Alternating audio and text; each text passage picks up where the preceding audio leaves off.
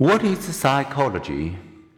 Once upon a time, on a planet in this neighborhood of the universe, there came to be people. Soon thereafter, these creatures become intensely interested in themselves and in one another.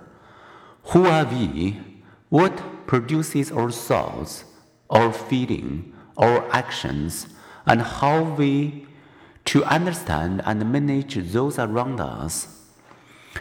Psychological science is born.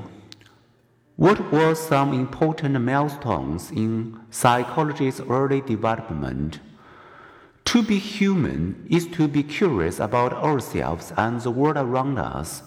Before 300 BC, the Greek naturalist and philosopher Aristotle theorized about learning and memory, motivation and emotion, perception and personality.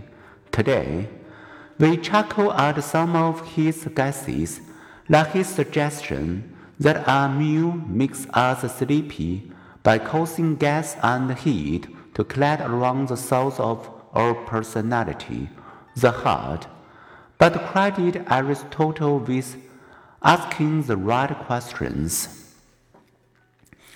Psychology is the first laboratory. Philosophers are thinking about thinking continued until the birth of psychology as we know it. On a December day in 1879, in a small third floor room at Germany's University of Leipzig, there two young men who helping an austere middle-aged professor Wilhelm Wundt created an experimental uh, apparatus. Their machine measures the time lapse between people's hearing a ball hit at platform and their pressing a telegraph key. Curiously, people responded in about one tenth of a second.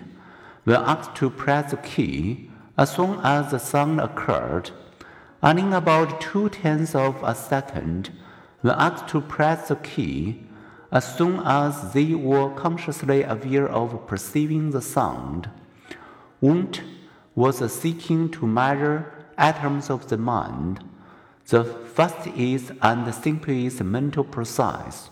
So began the first psychological laboratory, step by Wundt and by psychology's first graduate students. Structuralism and functionalism. Before long, this new science of psychology became organized into different branches and schools of thought, each promoted by pioneering thinkings. Two early schools were structuralism and functionalism